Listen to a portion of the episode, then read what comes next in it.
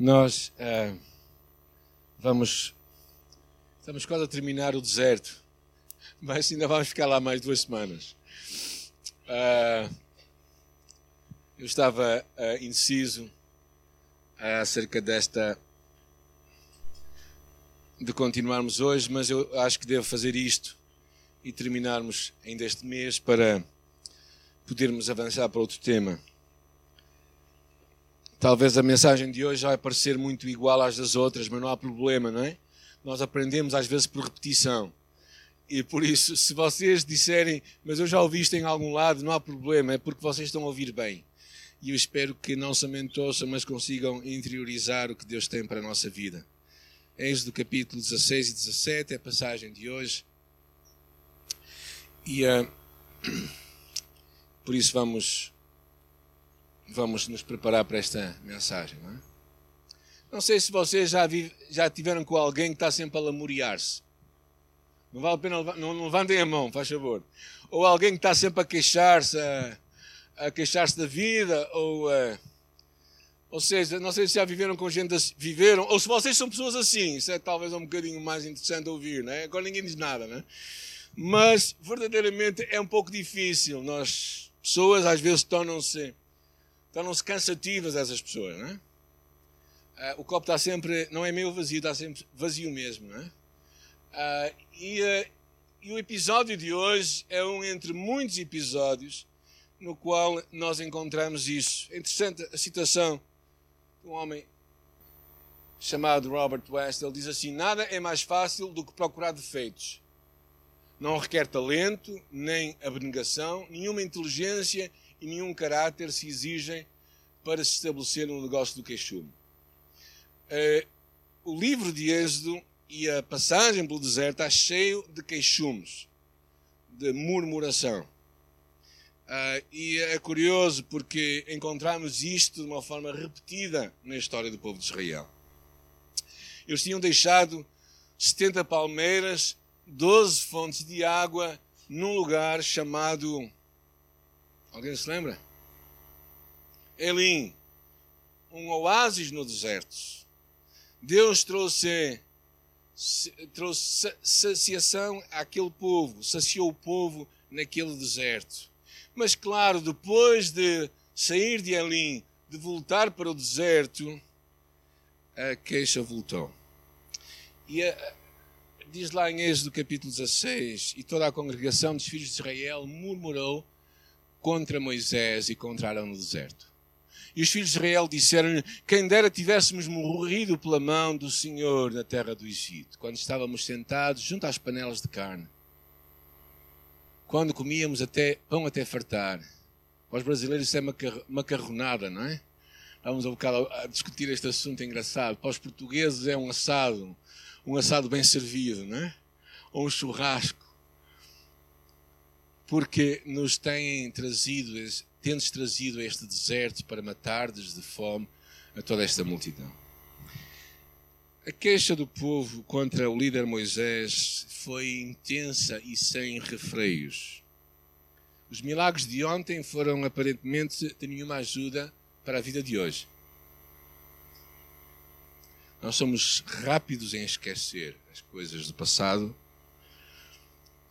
e o povo estava assim, não só a expressar as suas necessidades básicas, mas ele estava basicamente a reclamar, murmurar e queixar-se de uma forma acusatória. Murmurar não é o mesmo que falar ou comentar. Na verdade, eu acho que murmurar tem mais a ver com aquilo, com a atitude, do que propriamente com o que se diz.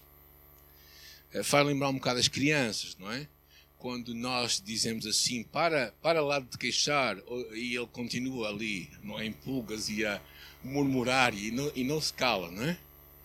Uh, eu acho que verdadeiramente esta era, foi a atitude do povo. O povo, o povo não ficou contente com as coisas e na verdade eles não estavam realmente só a expressar as suas necessidades, mas basicamente eles estavam a queixar-se de uma forma acusatória. Eu vou explicar isto que eu vejo aqui em três pontos. A primeira delas era como é que nós definimos as nossas necessidades básicas.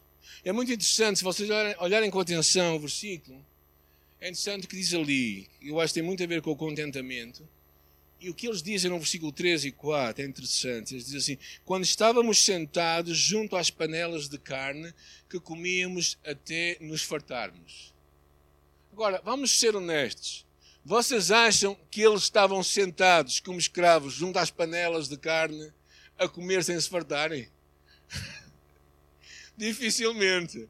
Talvez podiam ter um outro dia uma panela cheia de carne e comer até. Mas eles não estavam ali à espera que os servissem. E eu acho que como eles põem as coisas, é mesmo para dizer, quer dizer, nós ali tínhamos, nós estávamos, só faltava alguém abanar um leque, não é? Para nós sentirmos a frescura. Ou seja, a figura, a ideia deles, não é? Da necessidade era basicamente era ter uma vida, desculpem a expressão, irresponsável. Ah, claro, ah, o modo como nós apresentamos as nossas necessidades básicas tem muito a ver com realmente com o que são necessidades.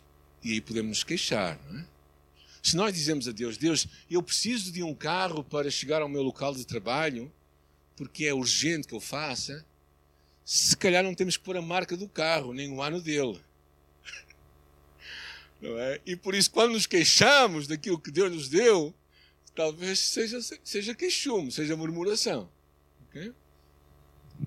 Eu acho que a segunda atitude que nós vemos deles é como é que nós nos relacionamos com aquele que supra as nossas necessidades básicas. E claro, neste caso concreto era com Deus. E é interessante o versículo 4 diz, eh, quando Deus fala, é? então disse o Senhor a Moisés: Eis que vos farei chover pão dos céus, e o povo sairá e colherá diariamente a porção para cada dia, para que eu o prove, se ainda anda na minha lei ou não. Ou seja, qual é o relacionamento que queremos ter com Deus como nosso provedor? Será que somos um, pessoas gratas por aquilo que Deus nos dá? Ou será que estamos continuamente a lamuriarmos? Desculpe agora, agora vou falar como português. Os brasileiros agora não vão ouvir, ok? Os portugueses são, são exímios em se queixar, não é? Sabem que nós somos daqueles povos dos mais pessimistas do mundo, não é? Eu por acaso li uma frase que achei curiosa. A frase diz assim: Mal posso esperar pelo futuro para que me possa lembrar dele com remorso. Há pessoas que sempre têm razões para se queixarem. Uh, e claro, quando nós pensamos neste evento que estamos a contar agora, que é o facto de eles estarem no deserto, foi Deus que os levou para lá. Como é que nós nos relacionamos com Deus? E eu acho que isto é deixa preocupado às vezes, porque quando nós vamos um pouco mais à frente, na verdade a expressão de queixume, de murmuração com Moisés, nós percebemos quando Deus fala, não era um queixume contra Moisés, uma murmuração contra Moisés somente, mas era contra Deus. Porquê? Quem é que os levou para o deserto? Foi Moisés? Moisés seguiu as instruções de quem? Ali no deserto. Por isso, quem era culpado daquilo tudo?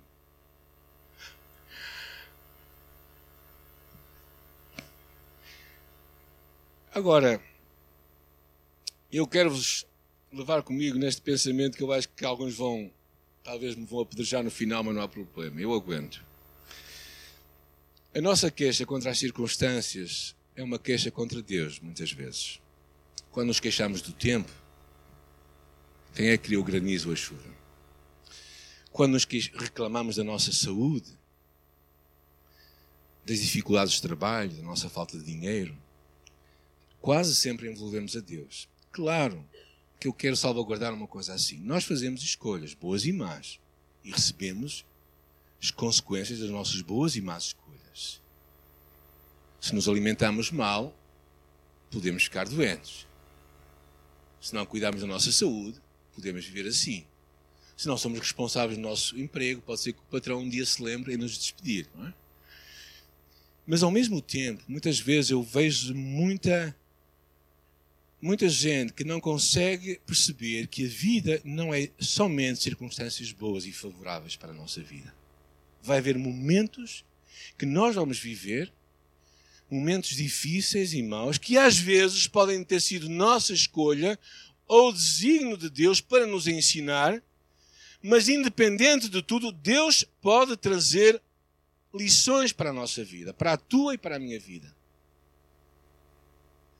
Então, o caminho do queixume, o caminho da murmuração, nunca nos vai levar a lado nenhum, a não ser a uma amargura na nossa alma.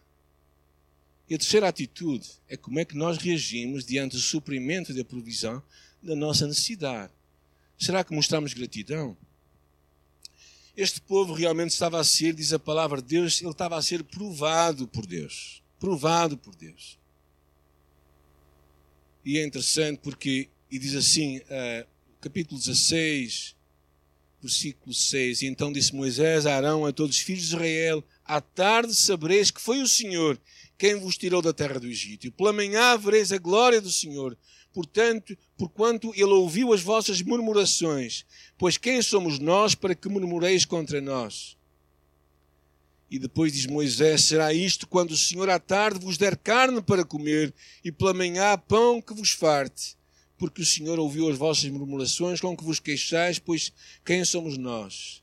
As, nossas, as vossas murmurações não são contra nós, mas sim contra o Senhor.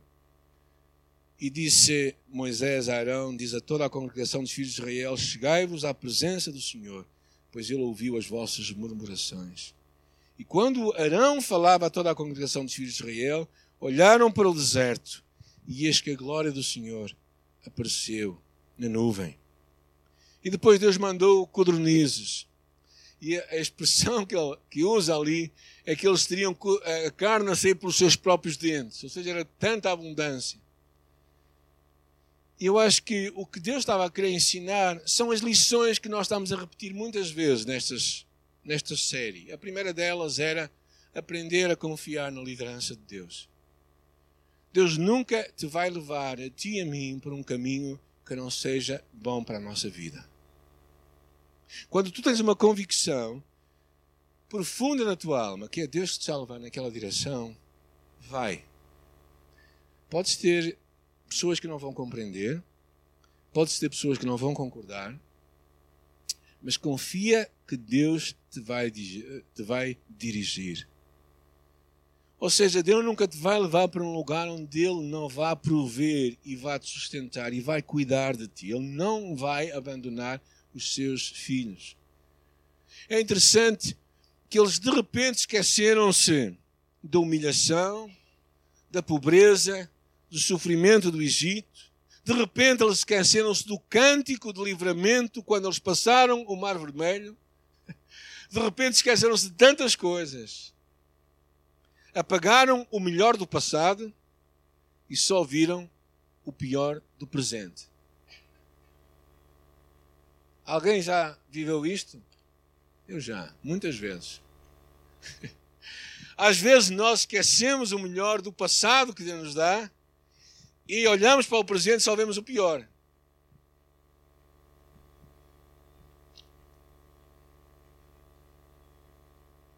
Alguém disse que muitas pessoas vivem crucificadas e entre dois ladrões: o arrependimento do ontem e a ansiedade do amanhã.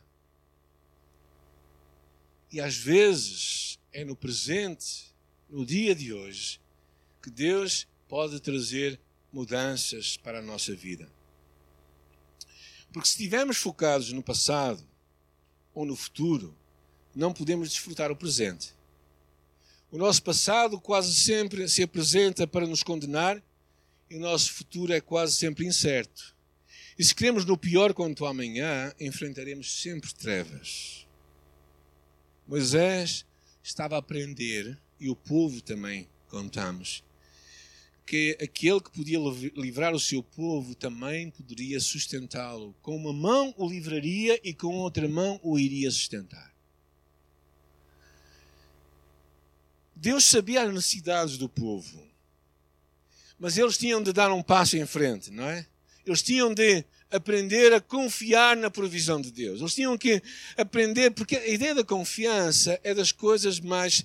Não quer dizer que nós não fazemos nada, vamos falar disso mais à frente, porque esta, esta mensagem tem duas partes, ok? Esta é só a primeira parte. E, mas o que quer dizer é que nós temos de confiar na provisão de Deus. Deus assume, ao dar o seu nome, Jeová Jiré, que significa Deus proverá, ele se compromete. Porque uma das coisas fascinantes no nome de Deus é que o nome de Deus fala do caráter de Deus. E um dos caráter, uma das características de Deus é que Deus não muda. E Deus é constante. Ou seja, Ele não pode dizer e eu vou prover e Ele não prover.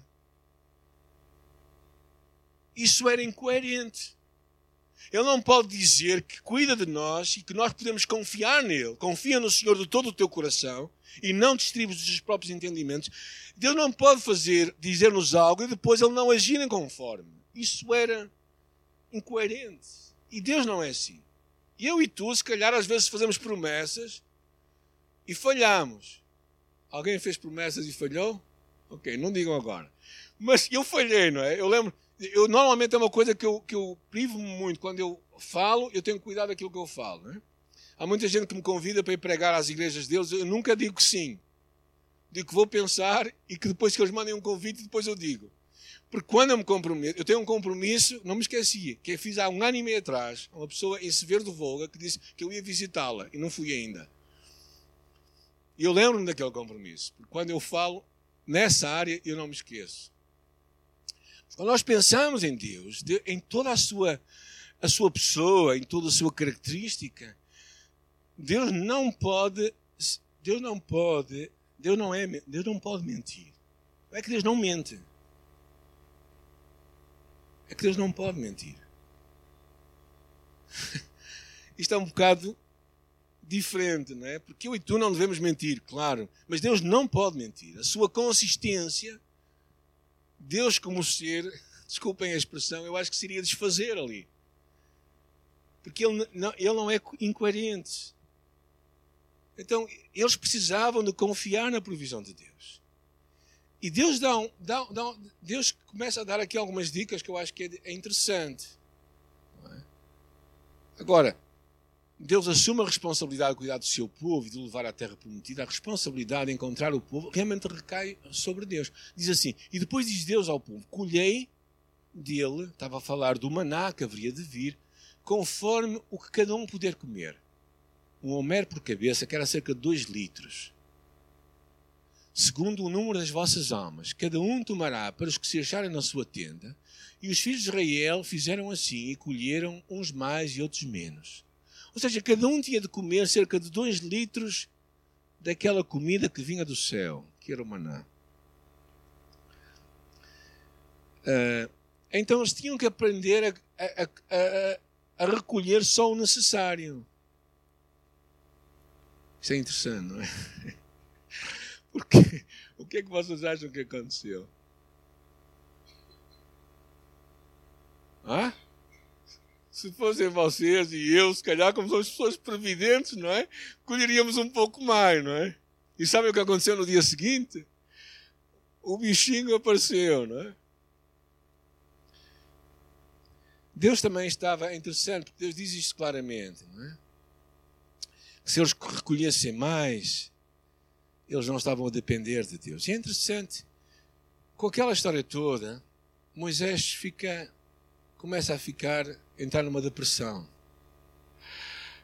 Leiam isto comigo, aparece no livro de Números, é muito interessante. E disse Moisés ao Senhor: Por que fizeste ao teu servo? Referindo-se a este episódio. E porque não achei graça aos teus olhos, visto que puseste sobre mim o cargo de todo este povo? Concebi eu, porventura, o povo? Dei-o eu à luz? Para que me disseste: Leva-o no teu colo? Como ama, leva a criança que mama à terra que juraste a seus pais? De onde teria eu carne para dar a todo este povo? Porquanto contra mim choram, dizendo-me: Dá-nos carne de comer.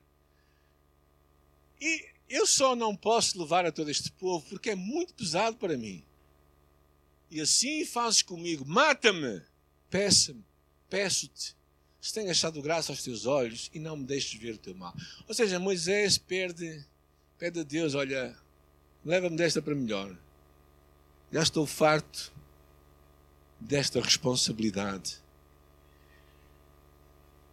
Claro que o pecado do povo não foi ter desejado carne e comida. O pecado do povo foi ter desejado isso mais do que a vontade de Deus.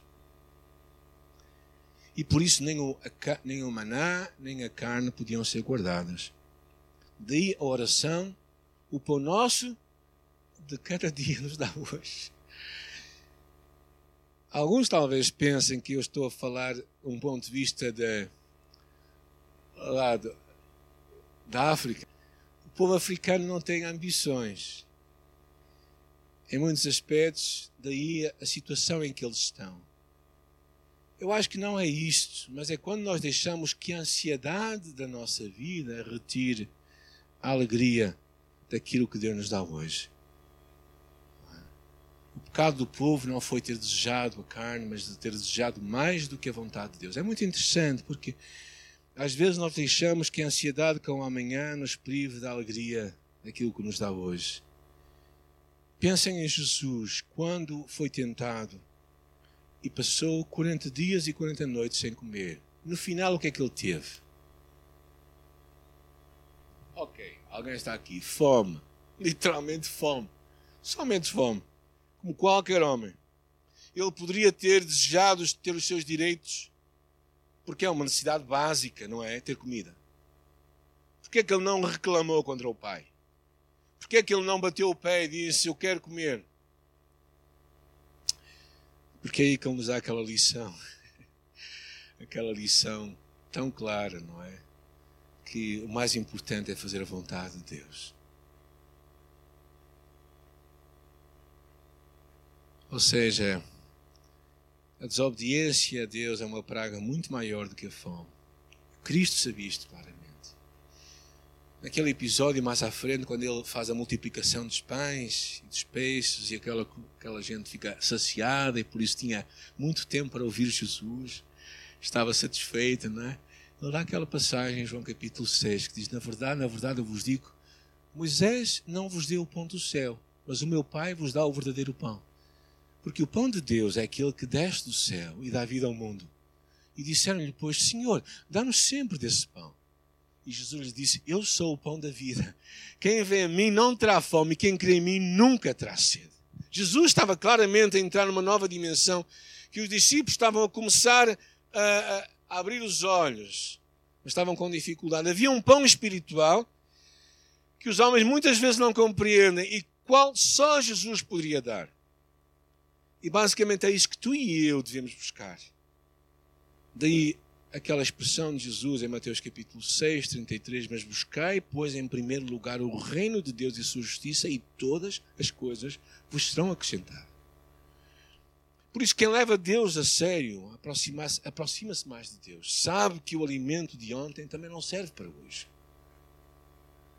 Não é? Todos nós estamos, particularmente, hoje é um dia especial, para as mães. Espero que ela tenha cozinhado bem, para que os, os, os pais ou os homens comam melhor, não é? Assim vão ficar satisfeitos, não é? Menos que façamos as coisas como devem ser no dia de hoje, homens à cozinha. Não é só para lavar a louça, é também para cozinhar, não é? Mas eu acho que quando nós percebemos claramente que o que podemos comer muito hoje, não é? Ontem à noite eu fui ter uma francesinha, não é? Eu raramente quero ter francesinhas à noite porque sei o que acontece no dia, durante a noite, não é? Aquelas depressão pós-pratos que acontece, não é? E essa, esta noite, graças a Deus, eu procurei me conter e, e a coisa até correu bem. Mas, mas, mas fica aquela impressão, nós ficamos, vamos a um casamento, não é? Comemos e dizemos, ah, eu não vou comer durante muitos dias. E depois, no dia seguinte, nós estamos a comer outra vez, não é? Ou seja, espiritualmente é assim na nossa vida, gente. Tu e eu podemos ser muito bem alimentados, podemos ser, a palavra de Deus pode vir ao nosso encontro, nós podemos ficar encorajados, mas a comida de hoje não chega para amanhã. O povo estava a perceber isto. E depois deste episódio, em que Deus começa, Deus manda aquele livramento todo, não é? E o, o povo recolhe aquele maná. É, é, muito interessante. Deus também diz uma coisa estranha: diz assim, olha, no sexto dia vai haver do, dose dupla. É? No takeaway a coisa vai correr bem. Vocês vão receber o dobro. Por isso, guardem o dobro, porque não vai apodrecer no dia seguinte. Porque no dia seguinte vocês devem adorar-me a mim. Não gastem tempo com muitas coisas. Guardem o dia de sábado para me encontrar. Por isso é que nós temos que ter um dia para descanso e para encontrar Deus. E o povo fez assim, e a comida rendeu, e não apodreceu, e comeram no dia seguinte. Entretanto, depois há um outro episódio, no capítulo 17, por causa da água. Isto é cíclico, não é? Quer dizer, eu acho que o povo tinha necessidades básicas e, e não consegue gerir aquela, aquela, aquelas necessidades e começa a reclamar. E entretanto acontece uma peleja, a primeira peleja depois dos egípcios. Capítulo 17, versículo 8. E então veio Amaleque e pelejou contra Israel em Refidim. E com isso ordenou Moisés a Josué: escolhe-nos homens e sai e peleja contra Amaleque. Amanhã estarei eu no cimo do outeiro e o bordão de Deus na minha mão. Fez Josué como Moisés lhe dissera e pelejou contra Amaleque. Moisés, porém, Ur, eh, Arão e Ur subiram ao cimo do outeiro.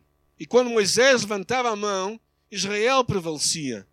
Quando, porém, ele abaixava a mão, prevalecia Amaleque. Ora, as mãos de Moisés eram pesadas, por isso tornaram, tomaram uma pedra e a puseram por baixo dele, e ele Nela se assentou.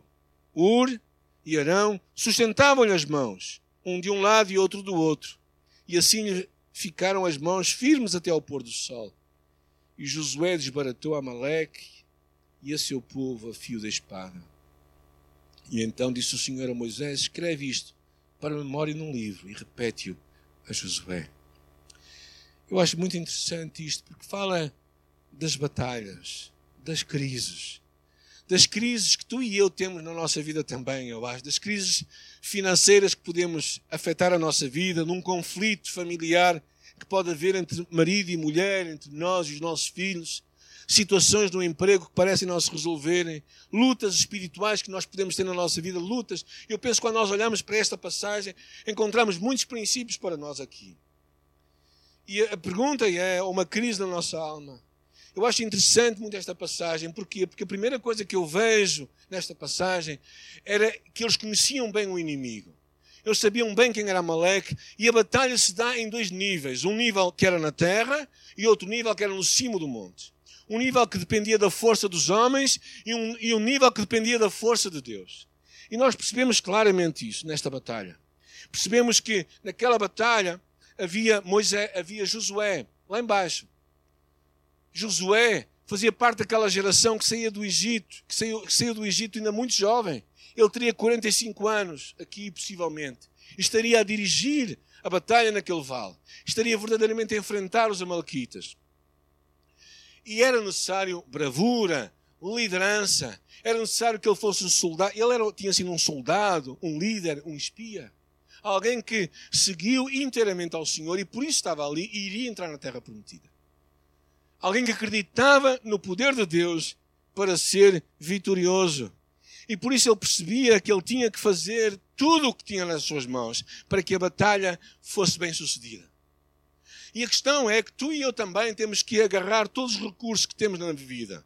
Temos cursos que aqui na igreja se dá viveram felizes para sempre, não é? Temos cursos de, de, finanças que também já temos dado aqui na igreja. Temos cursos como o curso Graça, o curso Liberdade em Cristo, ou seja, formas de equipar as pessoas. E se nós não usamos isso, o que é que vai acontecer? Como é que vai ser a nossa batalha? Os devocionais que nós temos acesso pela internet, pela intranet, de todas as formas. Agora há devocionais a pontapés. Ninguém, quem não tem devocional é porque não quer. Não é? Ou seja, verdadeiramente há, há muitos recursos. Isto, quando nós pensamos na batalha, é usar os recursos que temos à nossa volta. Há conselho de pessoas para nos ajudar perante as dificuldades que enfrentamos. Isto é a batalha que está no vale. E depois há uma outra batalha. A batalha que se dá lá em cima, no monte. E aqui encontramos Moisés, um homem com 81 anos de idade. Estava a orar intercessoriamente pelo seu povo, levantar as mãos para Deus, confiando e esperando que a vitória final viesse de Deus. Porque a batalha se dá no nível espiritual. Que relação haverá entre o que se passa lá em cima no monte e lá embaixo no vale? Como é que as nossas orações podem afetar a batalha? Era isto que eles estavam a perceber que aquilo que se passava lá em cima era determinante com o que iria acontecer lá embaixo. Uh, o que o testemunho do nosso irmão Petr Jazek, que esteve conosco, mostrou isto claramente. A sua igreja, uma pequena igreja na República Checa, quando ele, ele foi para a história deles, podem encontrar a história dele também na internet, em, em várias uh, reportagens também, da CBN e de outras uh, e de várias outras reportagens uh, que podem encontrar na net. E ele tinha saído, o trabalho dele era visitar, visitar. Ele, bem voltando atrás, ele cresceu numa família de pastores na República Checa os seus pais foram presos na altura em que o comunismo imperava lá. E numa altura em que os seus pais foram presos, o seu pai enviou-lhe uma Bíblia para que ele pudesse ah, se fortalecer naquilo que Deus acreditava que era para ele. E ele assim cresceu na fé, foi, foi diretor de um hospital durante 20 anos, até que Deus o chamou para abençoar os crentes perseguidos em todo o mundo. E o seu trabalho era visitar os países que estavam a ser perseguidos por amor e, e, e, fazer a reportagem com histórias de pessoas que estavam a ser perderam os seus entes queridos e diferentes histórias. E foi isso que o levou ao Sudão. Eh, e depois esteve lá quatro dias para fazer uma reportagem rápida para voltar para a sua casa. E quando estava no aeroporto foi preso e acusado de espionagem. E foi um processo de 15 meses o tempo que ele esteve na prisão. Enquanto estava preso, a igreja dele, lá na República Checa, o pastor, numa certa noite, decidiu começar um tempo de oração e jejum indeterminado até à libertação dele. E foi, e ele fala de tantos momentos em que a altura em que o povo estava a orar, conta a história de uma reunião de oração em que estavam a fazer naquela hora, e a altura em que ele ia ser morto pelo Daesh na prisão. E naquela mesma hora, depois eles vão ver o calendário, e ele e a mulher, quando se encontram depois, naquela mesma hora, Deus trouxe livramento. Nós nunca sabemos o quanto as nossas relações afetam o que está acontecendo no mundo. E por isso, Precisamos de orar como se tudo depende de Deus e agir como se tudo depende de nós, mas nesta ordem.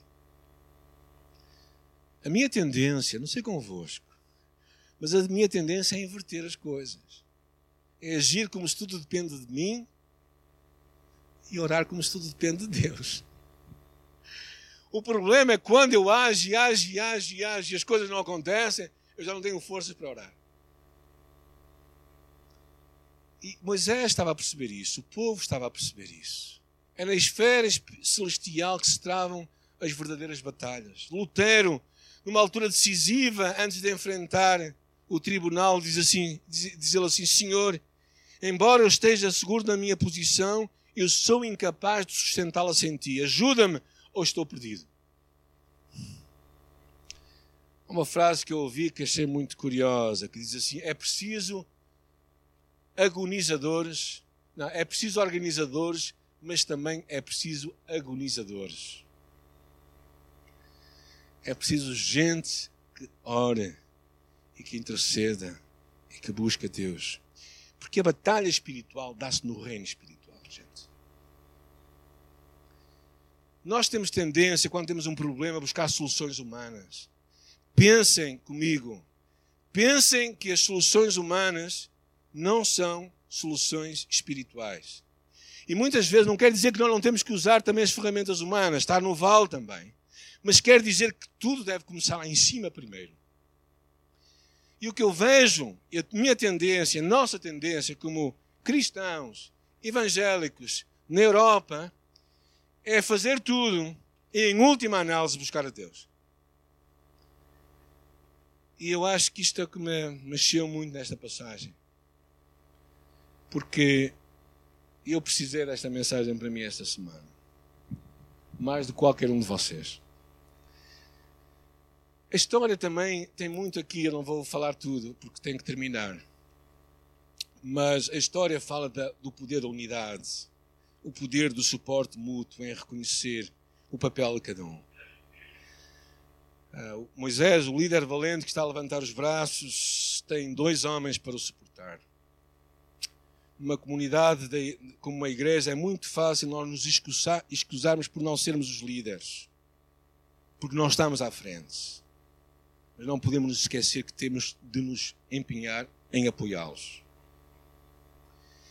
É fácil tomar o caminho do resto do povo, de lamúria e de murmuração. É, é melhor tomar o papel de Ur e de Arão, estar ao lado e apoiar e avançar. Talvez eu perguntava até qual foi a última vez que oraste pelo teu pastor.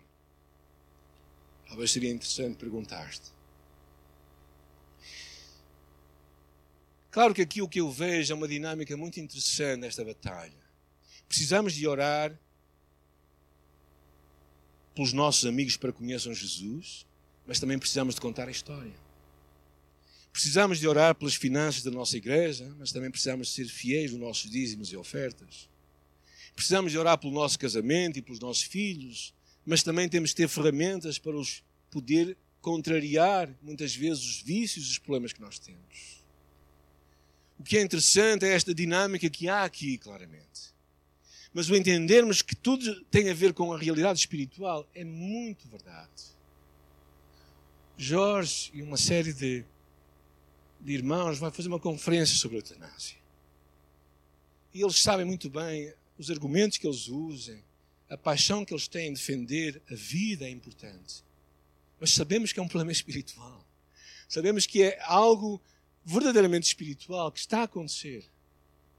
E o facto de ser algo espiritual não quer dizer que nós temos que espiritualizar tudo, mas quer dizer que aquilo que nós usamos como ferramentas humanas não ficam por aí. Por isso é que eles oram, mesmo como profissionais de saúde cristãos. Por isso é que eles se juntam, porque acreditam que há uma, há uma realidade espiritual que é verdadeira. E isto vemos claramente em Êxodo capítulo 17. Eu vou terminar, ok? Alguns estão a dizer, graças a Deus. Amém. E finalmente, então, termina a história muito interessante, porque termina com um altar. Eu gosto muito desta passagem, porque, porque ele diz: Moisés edifica um altar. E sabe o que é edificar um altar? Um altar é um testemunho eterno da graça de Deus. São pedras em cima de pedras que é levantado para a glória de Deus. Aqui há um claro reconhecimento que era Deus que trouxe a vitória, não foram eles, não foi Josué, o jovem Josué, digo jovem porque tinha 45 anos, o jovem Josué que estava lá embaixo, nem foi Moisés que estava lá em cima. Eles terminam interessante. Moisés sabe reconhecer que Deus deveria receber o crédito da vitória. E a mesma deveria ser eternizada num referencial físico e objetivo, que era um altar. Eu acho muito interessante, não é? Acho isto fabuloso. Um testemunho diante de todos os povos e diante de toda a terra. E aquele altar, quando ele é edificado, o altar tem um nome. E o nome é. É que diz lá, na vossa Bíblia, versículo 15. O Senhor é minha bandeira. Porquê é que nós levantamos uma bandeira? Para mostrarmos orgulho. E era isto que ele estava a mostrar. Era Deus que era hasteado naquela bandeira. Era Deus que era levantado. A adoração faz crescer Deus. e mantém uma medida adequada de quem nós somos. Não temos de ter uma falsa modéstia.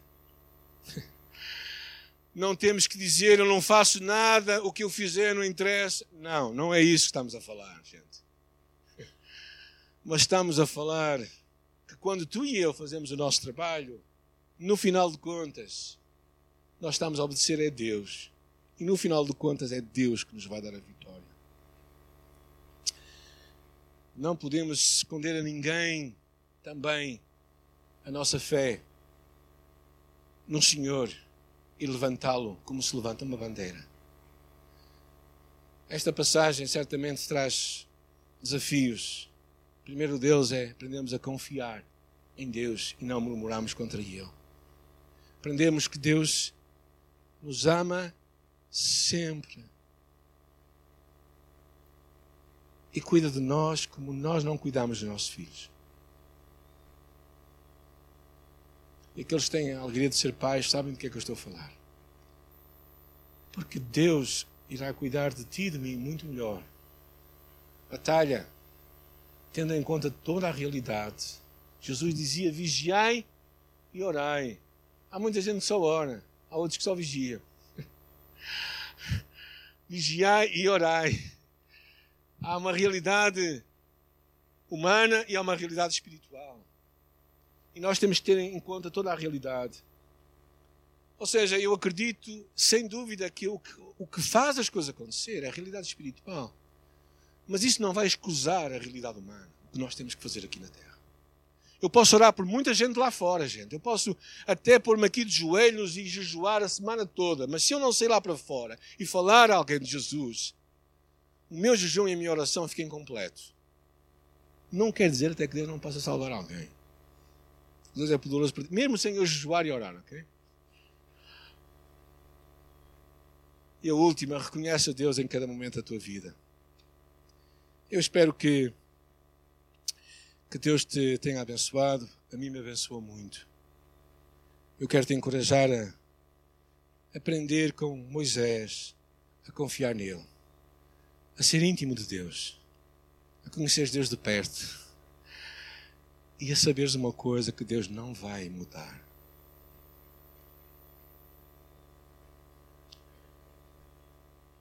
Eu espero que não te esqueças do que Deus tem feito feito na tua vida até hoje, tua história, e isso seja uma, um motivo, uma alavanca para tu no dia de hoje confiares em Deus mais.